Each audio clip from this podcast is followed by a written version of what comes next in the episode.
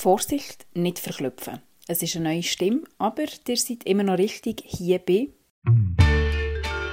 Le Bellage, das schöne Alter. Ein Podcast präsentiert von der Residenz Olac.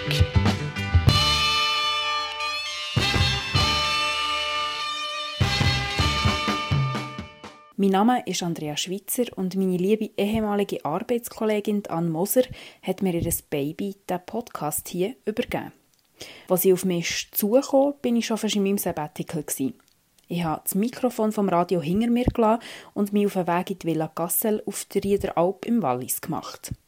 Nach unzähligen Blattern an den Füßen habe ich mich irgendwann gefragt, wie das ältere Menschen machen, die in den Bergen daheim sind und wie sie auch immer noch leichtfüßig über Stock und Stein kommen.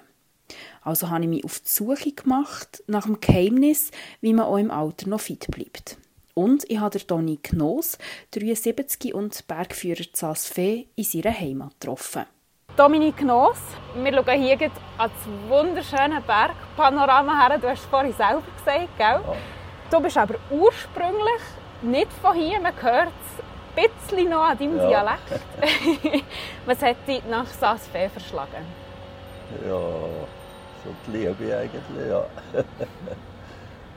ich habe mal eine Wintersaison gemacht im Rettungsdienst, aber nachher wieder zurückgewählt. Mhm. Ich habe meinen Beruf eigentlich schon im Kopf gehabt, seit ich 14 war. Ich bin ab der Gotthardbahn aufgewachsen, oh. im Nürnberland. Und, äh, ja, habe die Lehre gemacht bei der SBB. Mhm. Und nachher TRS gemacht und, und nachher aber noch quasi ein bisschen Auszeit genommen. Im Winter äh, man nur ein bisschen Skifahren und ein bisschen Party machen. und äh, ist schon passiert, da habe ich meine Frau kennengelernt.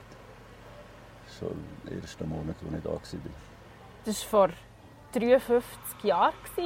Eine Weile, wo du schon hier bist, in. Aber du hast gesagt, dein Traumberuf war eigentlich nicht der Bergführer, wo du jetzt noch bist, oder? Nein, das war nicht mein Traumberuf. Aber ich bin viel zu Berg gegangen. Schon vorher und einfach zum Vergnügen vorher. Und äh, hätte nie gedacht, das als Beruf zu machen.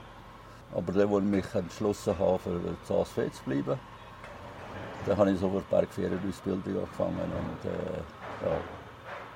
und jetzt bin ich das Jahr schon 50 Jahre. Du hast deine Frau kennengelernt vor 53 Jahren als Fee hier. Ist dir die Entscheidung schnell passiert, dass du hier bleibst? Nicht so, nein. Also ich kann schon zurück äh, wieder, aber die Frau hat nicht weg von Saasfee. Sie ist von Saasfee und äh, die Schwiegermutter hat gesagt, ja, kannst schnell was vereinen als du willst, aber du gehst mir ja nicht fort. Und dann bin ich heim und dann habe ich daheim mit meiner Mutter äh, einen Monat da hin und her überlegt. Und äh, natürlich verrückt gewesen. Ich habe daheim dreimal mehr verdienen als hier als im Tourismus. Oder, äh, die Löhne sind halt schon tief. Mhm. Und dann haben wir schon müssen überlegen, kann man da überhaupt eine Familie durchbringen oder so. Und plötzlich dachte ich, ja, nein, jetzt packe ich es gleich. Und das ist eigentlich gut. Ist so, ja. Also das Herz war stärker in diesem Fall? Ja, ja. ich habe mich für die Freude entschieden, nicht für das Geld. Wie ist es dazu gekommen, dass du dann als Bergführer hast angefangen schlussendlich? Ja, ich habe die Ausbildung gemacht und nebenbei noch anders geschafft, im Winter hier im Rettungsdienst. Und äh, im dritten Jahr war ich Stellvertreter geworden vom Piste- und Rettungschef. Und dann hat er einen Herzinfarkt gehabt. Und dann habe ich nachher provisorisch zuerst und nachher habe ich den Posten können übernehmen. Aber ich war erst 22 gewesen, das war sehr jung. Und äh, da hatte ich natürlich auch besseres Einkommen gehabt und äh, ja, das ist dann gut gegangen. Also jetzt mit 73, wenn du so zurückschaust, gibt es sicher unzählige Erlebnisse, die dir sind geblieben die sich so eingeprägt haben. Vielleicht hast du gerade eins zu der Hand, wo dich besonders geprägt hat. Ja, das war äh, Anfang der 80er Jahre. Wir waren am Vorbereiten von der Piste auf der Metro, die war noch in Bühl.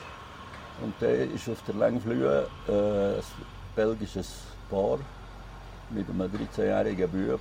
Wir sind da im Restaurant, gewesen, auf der Terrasse. Gewesen. Vater ist spazieren und dem Sohn ist langweilig geworden und dann ist der auf den Gletscher da spazieren und ist in ein Loch, in einen Gletscherspalt. Und äh, ist der Vater zuerst suchen der, und äh, mit einem Bahnangestellten und dann haben sie gefunden, also das Loch gefunden. Aber der war acht Meter tief im, im Spalt gewesen. Und hat dann nur so seitwärts weggespickt.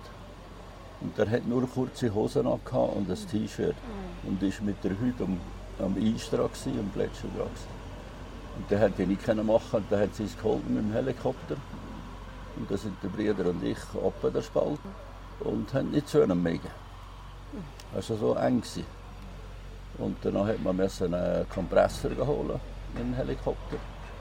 Und dann haben wir da rausspitzen, einen Kanal graben, dass wir zu einem haben mögen. Und dann ist etwa eine halbe Stunde, bevor wir bei der Bienen waren, äh, hat er kein Lebenszeichen mehr gegeben. Und dann haben wir das letzte rausgezogen und wieder offene Pupillen und, und kein Puls. Und nachher haben sie ihn rausgezogen. Und dann haben wir aber dem Arzt können sagen, dass dem das Gletscherwasser auf den Kopf getropft ist.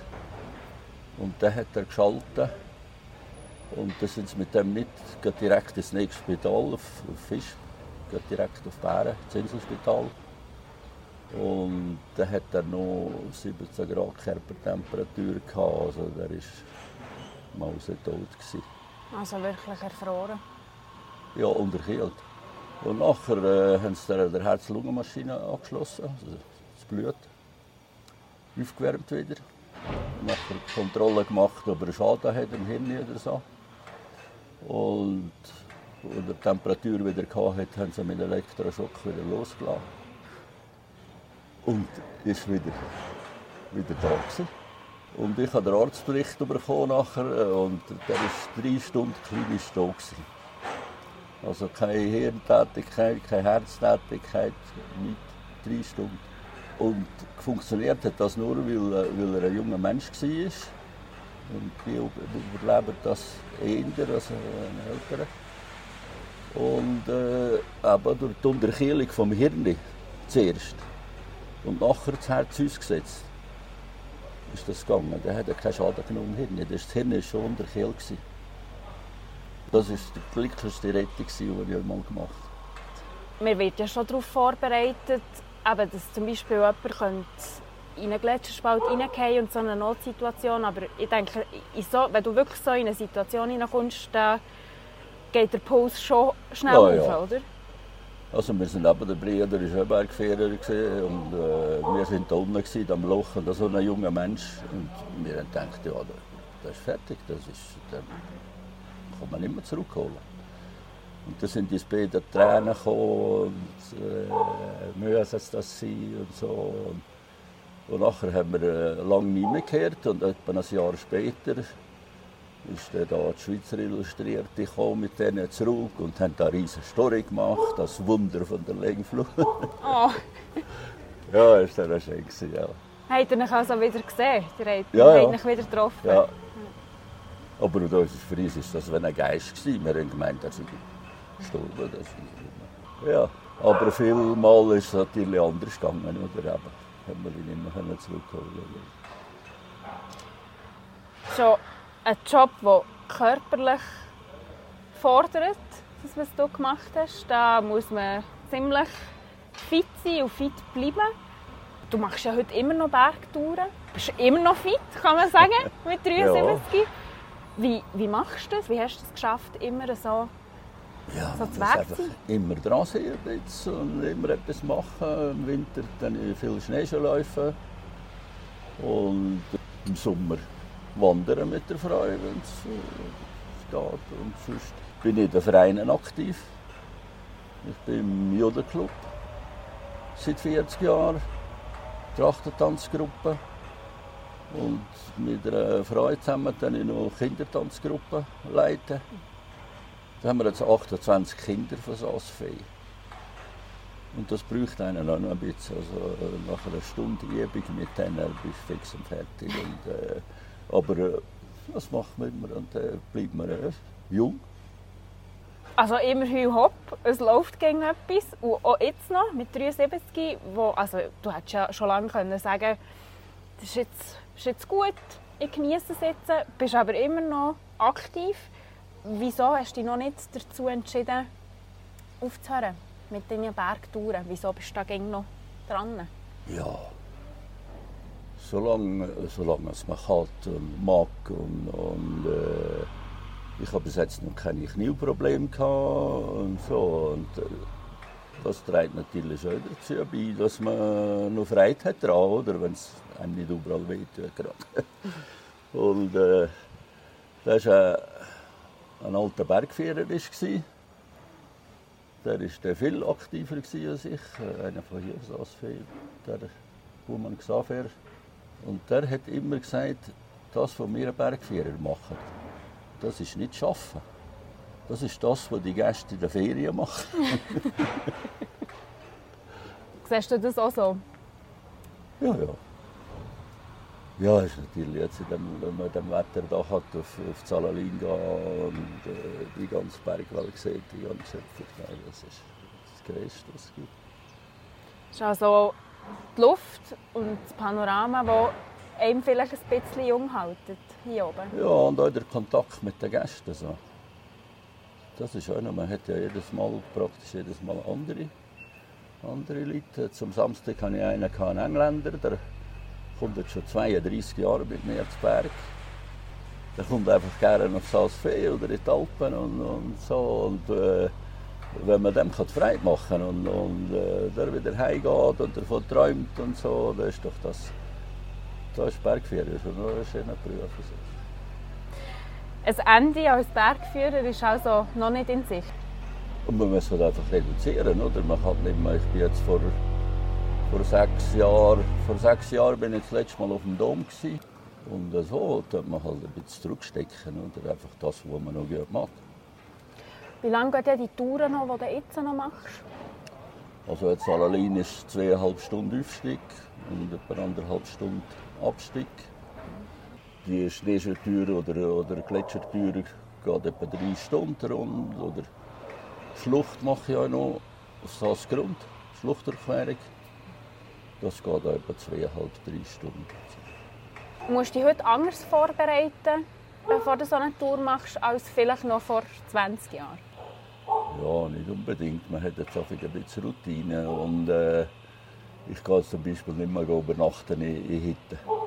Unbedingt, weil äh, das ist immer ein bisschen stressig. Am Morgen ist es Rummel und schnell weg. Und, und dann machen wir einfach Tagestüren. Die einfach, Routine hast du gesagt, ist etwas Gutes sicher auch, oder? Wenn man das Gebiet kennt und wirklich in auswendig weiß hier und da. Ist vielleicht aber manchmal schon etwas Gefährliches. Ja, es kann schon dazu führen, aber äh, weil ich arbeite jetzt eigentlich 53 Jahre auf dem Gletscher da und äh, ich würde jetzt nie ohne Seil über den Gletscher gehen, solange es noch Schnee hat. Mhm. Wenn es aber ist schon, aber äh, und äh, man kennt natürlich die Zone und äh, da, wo es Spalt hat und, und ja. Hast du eine Tour gehabt, die deine Lieblingstour war? Also etwas vom Schönsten für mich war äh, die Traversierung vom Wiesmies. Von der Anna-Geller Hütte über den Südgrat und dann auf das Haushaus. Aber das ist im Moment gerade nicht mehr möglich, weil der Gletscher nicht mehr gut ist. Oder der, der Alphubel von der äh, Metro uns. Mit ein bisschen Klettern und nachher äh, Gletscher da. Der Alphubel hat eine besondere Bedeutung für mich. Ich habe da vor 13 Jahren ein Kreuz aufgestellt auf dem Gipfel und das ist speziell, weil das nur Schnee und Eis ist. Sonst sind alle Kreuze sind auf Felsen nur befestigt. Und da habe ich gedacht, ich mache jetzt etwas Spezielles und äh, habe das gemacht. Und jetzt steht das einmal noch. Ja, und äh, im Gedenken äh, an das Glück, das man hatte im Leben. Ein paar Mal Glück gehabt. Und da wollte ich ein Zeichen setzen. Und auch für meinen Sohn, der ältere Sohn, ist äh, zehn Jahre da auf dem Gletscher gearbeitet, mit Bagger und Pistenfahrzeug. Und der ist einmal in eine, in Räume gekommen mit der Maschine. Bei einem Sprengunfall. Es ist viel mehr gekommen, als geschätzt haben. Und dann hat es die Maschine zweimal überschlagen. Und zum Glück wieder auf der Alpen abgekommen und äh, ist dann äh, nie passiert. Also Prellungen gehabt, so, aber sonst nicht. Aber die hätten können mal tot sein. Mhm. Im Andenken an das, was man Schwein hat und noch am Leben ist und ein zweites Leben bekommen hat. Und so habe ich ein Zeichen gesetzt. Wo immer noch da ist? Ja. Schön. Wenn du müsstest mir einen Tipp geben, bei mir geht es noch ein paar Jahre, bis ich 73 bin, dass du mir einen Tipp geben, wie dass ich auch noch so Posper bin mit 73. Was wär's? Ja, also erstens Freude am Leben haben und an der Natur und das genießen und auch schauen und nicht nur durch die Welt rennen äh, und, und nicht links und rechts. So, und nachher aber immer ein bisschen etwas machen, was einem Freude macht. Das sind zum Beispiel Vereine, das ist etwas, etwas Wunderbares. Manchmal hat man zwar schon, wenn man jede Woche muss üben und gehen, gehen machen, ja, das hat jetzt gerade lieber auf dem Kusch liegen. Aber dann geht man und nachher geht man immer etwa nachher etwas trinken miteinander und dann vernimmt man, was im Dorf läuft und so. Und, äh, ja, man muss sich auch anstrengen, zum Beispiel tanzen. Das ist etwas, wo man den Kopf braucht. Mhm. Und die Beine auch noch. Und ja, das ist noch, eigentlich noch anstrengend. Es sieht leicht aus, aber es ist gleich noch anstrengend. Und singen muss man da Text auswendig lernen und, und äh, ja, sich auch vorbereiten, dass das gut ist. Also ab und zu mal aus in die Natur, gute Gesellschaft. Ja, sehr wichtig, ja. Du bist hier verwurzelt, solange wie du schon hier bist. Besteht die Möglichkeit, dass du gleich sagst, irgendwann möchte ich wieder zurück ins Urnerland? Das ist eine schwierige Frage. nein, nein, ich gehe nicht mehr zurück. Aber äh, ich war jetzt letzte Woche gerade da. Gewesen. Wir hatten Jahrgänger äh. Und äh, es ist eigentlich schon meine Ursprungsheimat natürlich. Und äh, ich kenne noch ziemlich viel, habe noch viel Kontakt. Und es ist für mich einfach beides. beides ist, äh, Uri ist natürlich schon 700 Jahre äh, bei der Schweiz oder hat die Schweiz gegründet und Swallows ist erst etwa 200 Jahre. Aber nein, nein, das ist. Also ich bleibe hier. Dann hast du noch ganz viele Gletschertouren immer noch vor dir, die kommen. Und äh, ich wünsche dir ganz, ganz viel Freude und viel fit bleiben für die nächsten paar Jahre, dass das auch noch gut Sie, ja. funktioniert. Merci vielmals, hast du Zeit genommen, Dominik. Danke vielmals. Ja, das ist mit dir auch nicht. Ging etwas zu tun, frische Luft und gute Gesellschaft. Das ist Dominik Gnossis Geheimnis zum Fitbleiben. Mal schauen, was es sonst noch für Tipps gibt. Ihr hört es in der nächsten Folge von Le Bellage, das schöne Alter.